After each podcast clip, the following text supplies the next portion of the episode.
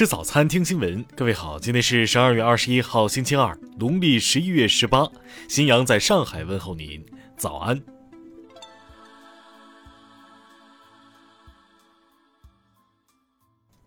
首先来关注头条消息。二十号，浙江省杭州市税务部门发布消息，薇娅偷逃税被追缴并处罚款十三点四一亿元。有关负责人表示。经税收大数据分析，发现黄威存在涉嫌重大偷逃税问题，且经税务机关多次提醒督促，仍整改不彻底。随后，薇娅发文致歉称，自查和调查过程中，发现自己确实在税务上有违反税收法律法规的行为，愿意为我的错误承担一切后果。当日晚间，薇娅微博、抖音号、淘宝直播间相继被封。消息出来后，作为头部主播之一，李佳琦的动向也备受关注。二十号下午，李佳琦背后公司美万上海网络科技有限公司相关负责人接受采访称：“我们老老实实经营，本本分分直播，美万一切经营正常。”听新闻早餐知天下大事。上海市疫情防控工作领导小组办公室最新发布，从二十一号零点起，全市中风险地区清零，全域均为低风险地区。二十号，浙江省召开新冠肺炎疫情防控工作新闻发布会通报，宁波市和杭州市疫情进入清零阶段，疫情基本得到控制。绍兴市疫情经过这几天的努力，基本实现社区清零。二十号，大连市新冠肺炎疫情防控工作会议。对幺幺零三疫情溯源、溯责、溯罪工作进展情况进行了汇报，联检公司法人代表等多人被批捕，大连市行业监管部门的责任人员等四十二人被追责。近日，我国首个抗新冠病毒特效药获得药监局的上市批准，研发团队领军人物清华大学医学院教授张林奇接受采访时表示，药物采取静脉滴注的方式注入体内后马上见效。近期，西安报告出现多例出血热患者，整体防控形势复杂严峻。洛阳市疾控中心发布相关提醒。妇女权益保障法修订草案首次提请十二月二十号举行的十三届全国人大常委会第三十二次会议审议。修订草案涉及消除招生就业领域性别歧视和保障农村妇女土地及相关权益等诸多热点问题。针对部分地区因疫情散发出现少量研考生滞留在外地的情况，教育部二十号组织防疫工作专项视频调度会，要求各地教育考试部门以考生为本，切实保障考生切身利益。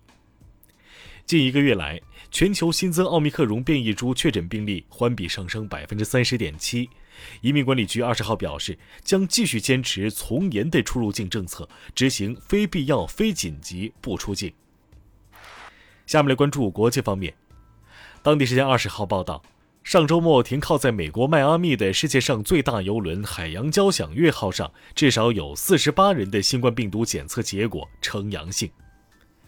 白俄罗斯外交部通报称，当地时间十九号，白俄罗斯驻英国大使馆遭到袭击，一名外交官受重伤。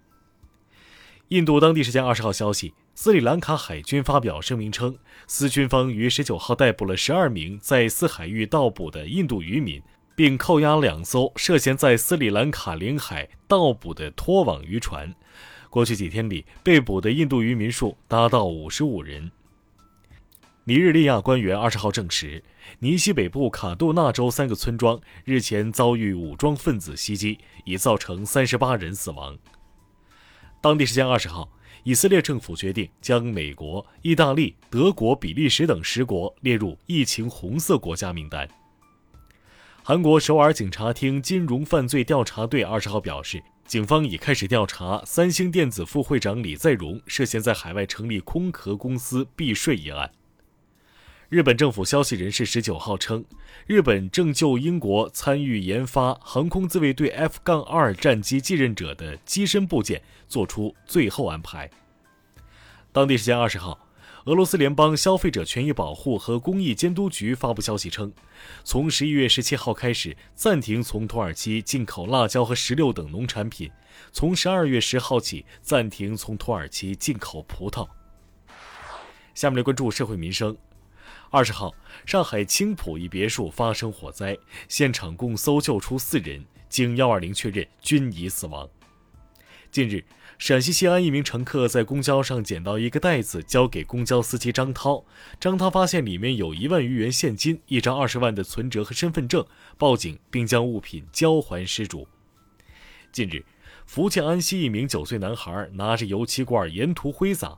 奥迪、迈巴赫等十多辆小轿车被溅满红色油漆点。警方表示，经协商，考虑孩子年龄小且家庭经济条件不好，车主们不要求赔偿。目前已对孩子进行批评教育。十七号，安徽六安年近七旬的汪恩国骑电动车时后座突然着火，发现时衣服已烧着，双下肢严重烧伤，因伤势严重，被转往合肥进行抗休克治疗。近日，云南昆明一男子十二年前为母亲预购墓地，急需安葬时却被要求补九万元差价。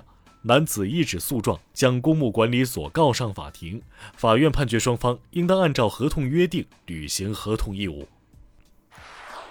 下面来关注文化体育。